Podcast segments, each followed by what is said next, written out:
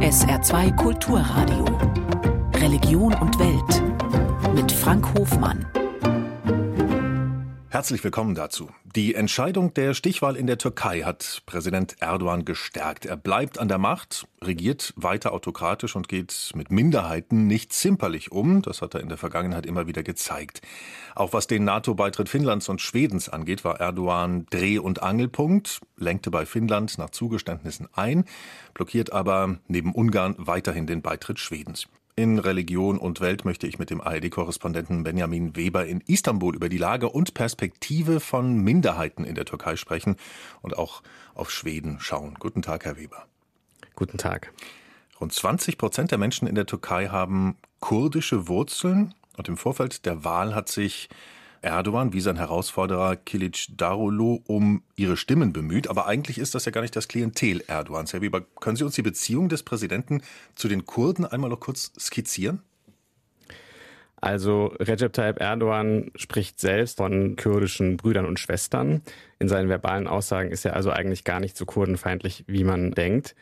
Aus unserer Perspektive vielleicht. Äh, als er 2002 als Ministerpräsident die Macht in der Türkei übernommen hat, hat er sich auch relativ kurdenfreundlich gezeigt. Er hat da so ein paar Sachen eingeführt. Zum Beispiel durften Ortschaften wieder kurdische Straßenschilder aufhängen mit den Namen der, den kurdischen Namen der Städte.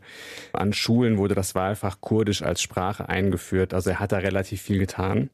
Er hat auch in, im Rahmen der EU-Beitrittsverhandlungen versucht, mit der PKK Friedensverhandlungen zu führen. Also da waren am Anfang sehr viele Leute überzeugt davon und hoffnungsfroh, dass das erfolgreich sein könnte.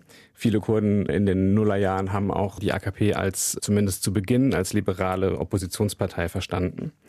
Es gab ja dann auch einen Friedensprozess mit der PKK. Januar 2013 begann der. Der äh, lief zwei Jahre. Da wurde auch versucht, mit Abdullah Öcalan, der ja inhaftiert ist, dem PKK-Führer, mhm. äh, ein, ein äh, Friedensabkommen zu erzielen.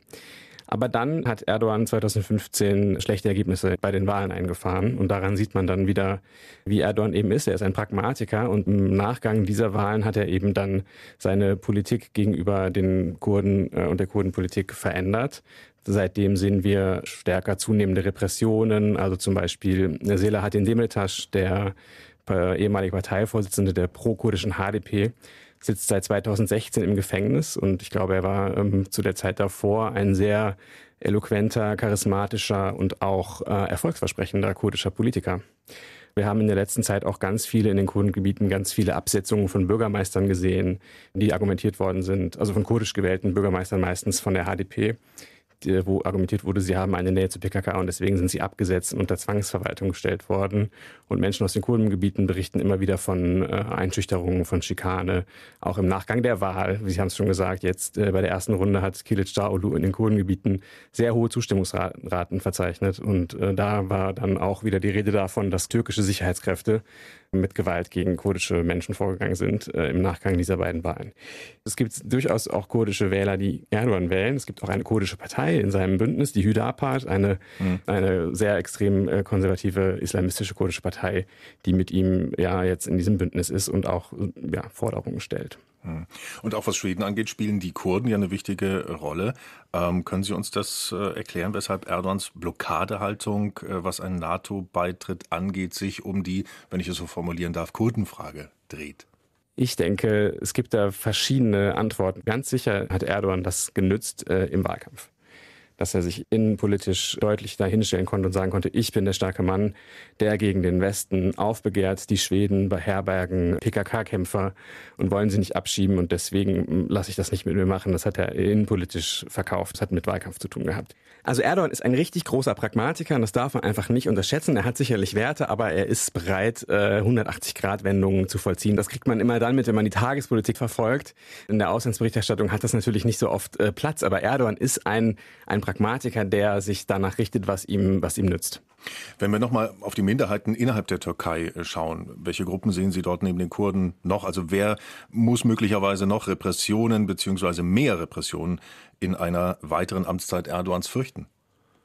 Also die erste Gruppe, die ich jetzt nenne, da wird man vielleicht etwas stutzig sein, wenn ich sie als Minderheit bezeichne, weil meistens ist es die Mehrheit, aber Frauen. Mhm. Es gibt in der Türkei ja äh, durchschnittlich ungefähr einen Femizid am Tag, also eine Frau mindestens, ich glaube etwas statistisch ist etwas mehr als eine am Tag wird von einem Mann ermordet. Sind das diese äh, also Ehrenmorde, das, die man dann, von denen man Das hört? sind nicht nur Ehrenmorde, das, das gibt es ja in Deutschland auch, dass einfach Gewalttaten, dass es einfach Gewalttaten gegen mhm. Frauen sind. Also in Deutschland ist es, glaube ich, eine in drei Tagen und hier ist es halt dreimal so hoch. Ich würde das eher sozusagen von einer, also eher von der patriarchalen geprägten Gesellschaft her denken, als jetzt von der Religion unbedingt. Also das ist eine Sache. Und eben, was ich schon gesagt habe, also diese, diese extrem islamistische Hüdapar, diese, diese kurdische Partei, mit der er eine, äh, eine Allianz eingegangen ist, und auch die andere, die Yeniden äh, Refah Partisi, das sind beide gesellschaftspolitisch sehr, sehr extrem konservative Parteien, die ähm, zum Beispiel Geschlechtertrennung in den Schulen fordern. Eine von diesen beiden Parteien hat auch gefordert, Frauen sollten nur in Berufen arbeiten, die für sie äh, passend sind. Das ist natürlich die Frage, was das bedeutet, aber das ist ganz klar in diese Richtung. Äh, da geht es sehr, sehr sozusagen äh, auf Einschränkung der Frau. Ansonsten ähm, denke ich, dass ähm, queere Menschen in die LGBTQ-Community sicherlich äh, befürchten muss, dass es für sie für sie schlechter wird. Und was mit, äh, mit anderen religiösen Minderheiten ist, das ist aktuell schwer zu sagen. Also zum Beispiel die Aleviten, die breit in der Gesellschaft da sind, hatten ja natürlich jetzt mit dem Präsidentschaftskandidaten Kemal Kılıçdaroğlu einen sehr prominenten Vertreter ihrer Religion, äh, sehr prominent an der Spitze der Opposition. Gleichzeitig äh, gibt es da immer noch gesellschaftlich große Vorbehalte gegen. Ähm, ich habe zum Beispiel am Wahltag mit einer alevitischen Kollegin zusammengearbeitet, die gesagt hat, äh, dass sie immer noch mit dem Klischee konfrontiert wird, dass sie alle dreckig seien. Homosexuelle, hm, haben Sie schon angesprochen, queere Menschen in der Türkei, die hatten es immer schon schwer. Wie blickt denn Präsident Erdogan dezidiert auf diese Gruppe?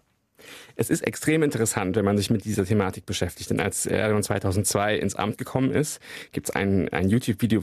Da sitzt der recht junge, dynamische Erdogan in so, einer, in so einem Fernsehstudio und die Zuschauer im Publikum können Fragen stellen. Und einer stellt sich hin und sagt so, wie Sie wissen, gibt es ja viele Homosexuelle, Homosexuelle in der Türkei und das Publikum lacht und Erdogan schmunzelt und dann fragt er nach den Rechten von homosexuellen Menschen, weil sie zu dem Zeitpunkt eben Fernsehen teilweise ähm, in, äh, durch den Kakao gezogen worden sind. Und Erdogan sitzt dann da und sagt dann so, ja, also die Rechte von homosexuellen Menschen müssen geschützt werden und wie die im Fernsehen gerade dargestellt werden, das finden wir auch nicht gut. Also das ist ein relativ kurzer Ton, aber es ist total interessant, weil man heute ja weiß, Erdogan unterdrückt die LGBTQ-Community, wo er nur kann.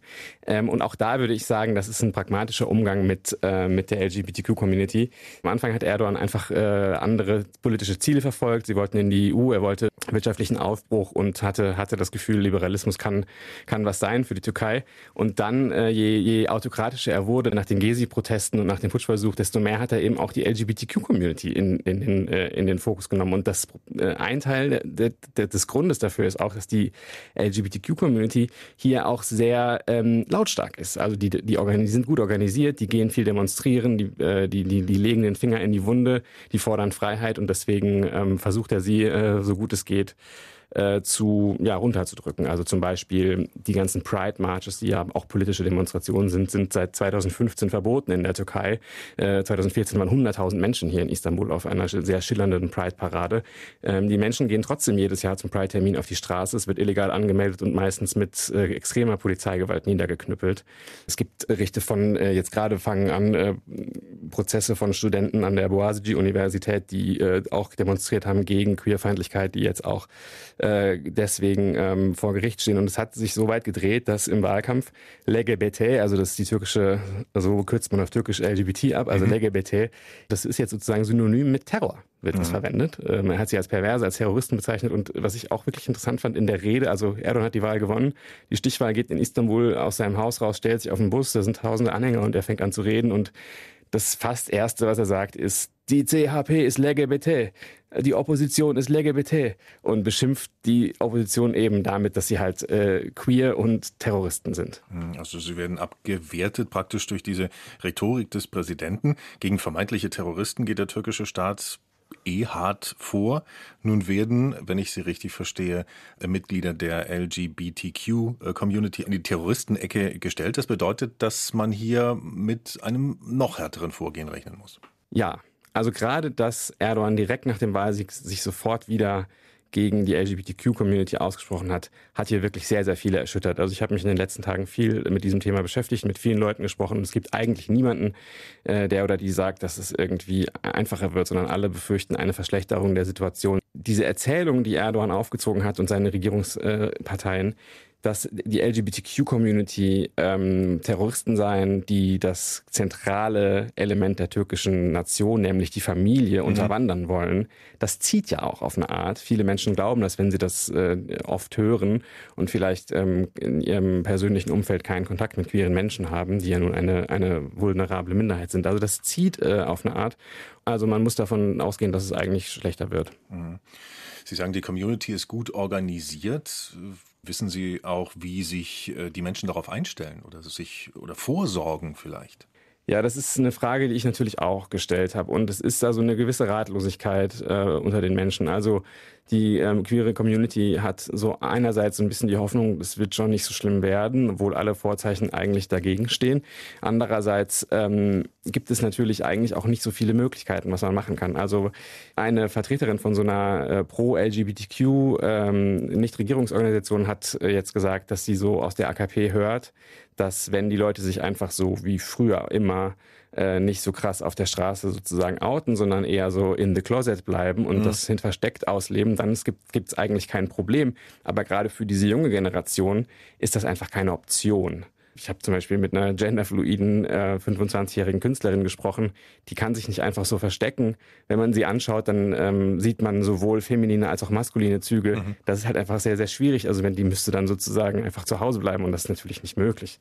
Deswegen gibt es für viele einfach den Gedanken, ins Ausland zu gehen. Das können sich natürlich, das kommt alles zusammen wegen der schlechten wirtschaftlichen Lage, viele auch nicht leisten. Mhm die Familie, das traditionelle Familienbild in der Türkei mit dem Mann als dem Patriarchen, das ist ja so offenbar das Idealbild der türkischen Gesellschaft. Da geht es auch immer um die Ehre der Familie, die steht hoch im Kurs.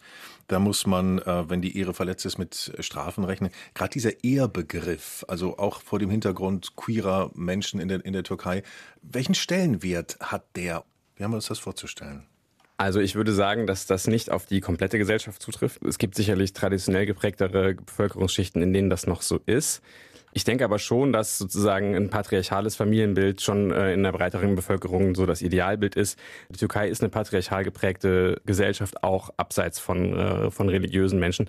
Allerdings ist es auch eine gespaltene Gesellschaft. Das haben wir auch beim Wahlergebnis gesehen. Und wenn man sich hier umschaut, es gibt Patchwork-Familien und so weiter. Also da würde ich sagen, ist das sozusagen so ein bisschen gespalten.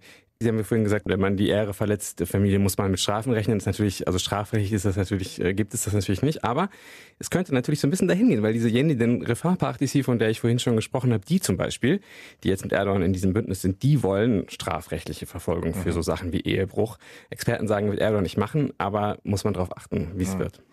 Woher kommt denn eigentlich die Homophobie islamischer Länder, die wir sehen so aus äh, der westlichen Perspektive? Gibt es da eine konkrete Aussage, im Koran? Es scheint ja so ein bisschen umstritten zu sein, ob es ein explizites Verbot von Homosexualität im Koran gibt oder nicht. Es geht ja da um die Geschichte vom Propheten Lot, der im sündigen Sodom für Ordnung sorgen soll. Und die Bewohner Sodoms, ähm, da sind dann auch Männer dabei, die miteinander äh, verkehren und dann am Ende werden sie für ihr Verhalten von Gott vernichtet. Und es gibt dann einfach zu unterschiedlichen Zeiten äh, unterschiedliche Gelehrte, die äh, da dann sagen, ähm, die das sozusagen unterschiedlich bewerten. Für die einen ist die Vernichtung von Gott darauf bezogen, dass Männer miteinander Sex haben. Für die anderen richtete sich das, richtete sich das aber vielleicht gegen äh, andere Formen äh, von sexueller Gewalt oder so, die in dieser Geschichte erzählt werden eben. Ähm, andererseits würde ich natürlich wie auch in anderen Ländern sagen, die nicht islamisch geprägt sind, dass Homophobie einfach ein grundlegender Bestandteil von allen Gesellschaften ist. Das haben wir ja bei uns auch unterschiedlich ausgeprägt, aber das gibt es, also das ist sicherlich auch ein Grund. In der Türkei muss man natürlich darüber sprechen, äh, vor dem Hintergrund, dass ähm, Religion und Staat dort nicht getrennt sind, dass es eine islamisch geprägte Gesellschaft ist und dass eben vieles ausgelegt wird ähm, aufgrund dieses islamisch-fundamentalen äh, Dogmas. Deswegen meine Frage. Aber es ist also, wenn ich das richtig verstehe, die Möglichkeit auch, diese Geschichte über Lot ja positiv auszulegen. Also, dass sich der Zorn Gottes eben nicht gegen sie gerichtet hat. Aber es wird dann per se die andere Variante genutzt. Kommt das aus der gesellschaftlichen Verfassung in der Türkei?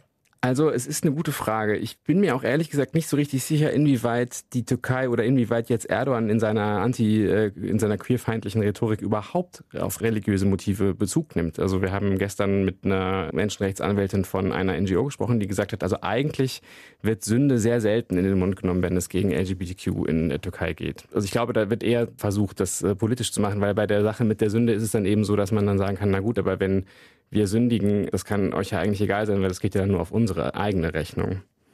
Benjamin Weber, Korrespondent in Istanbul in der Türkei. Dankeschön für Ihre Erläuterungen und dass Sie Zeit für uns hatten. Schönen Tag noch für Sie. Danke.